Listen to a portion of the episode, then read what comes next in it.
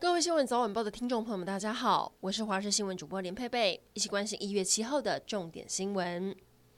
持续来关心桃园机场群聚感染事件持续扩大，再增加了四位染疫。除了之前为您报道过的七位清洁员以及一位计程车司机，昨天晚上再新增了一位机场保全，以及三位歌友会会员。目前三百九十一位保全扩大框列裁剪，六十七人筛检结果出炉都是阴性。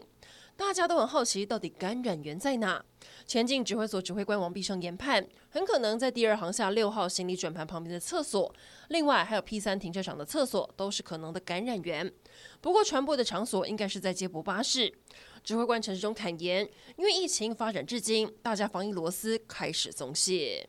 目前掌握到十二位确诊者，有十位住在桃园，一位是按一七三零七清洁员，住在新北市莺歌；另外还有一位按一七二四零防疫计程车司机住在基隆。面对确诊者横跨其他县市，桃园市长郑文灿强调，有社区传播风险，大家要提高警觉，社区机场会通力合作。至于新北市长侯友宜表示，会全力防堵，也鼓励大家前往筛检。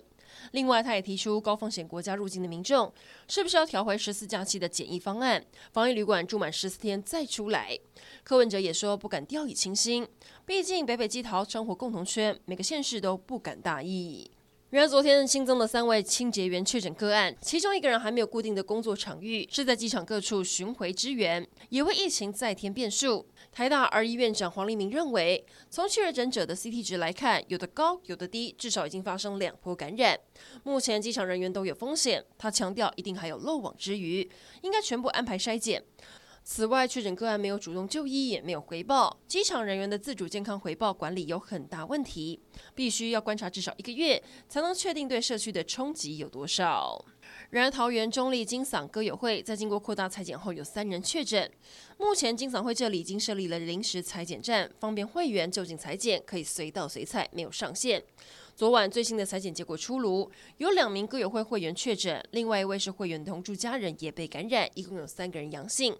也因为有确诊会员跟孙子同住，孙子今天就读的学校也预防性停课一天。台北时间今天早上六点半，美国跟日本的国防部长以及外交部长进行了美日二加二对谈，透过视讯方式，双方谈了一个多小时，当中也谈到了台海局势，接下来会发表共同宣言。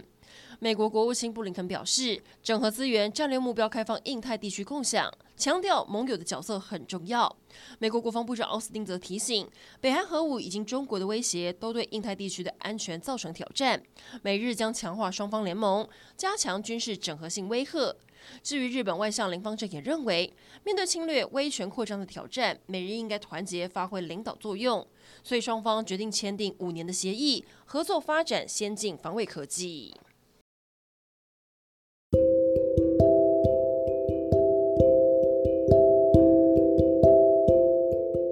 上整点新闻，感谢您的收听，我们再会。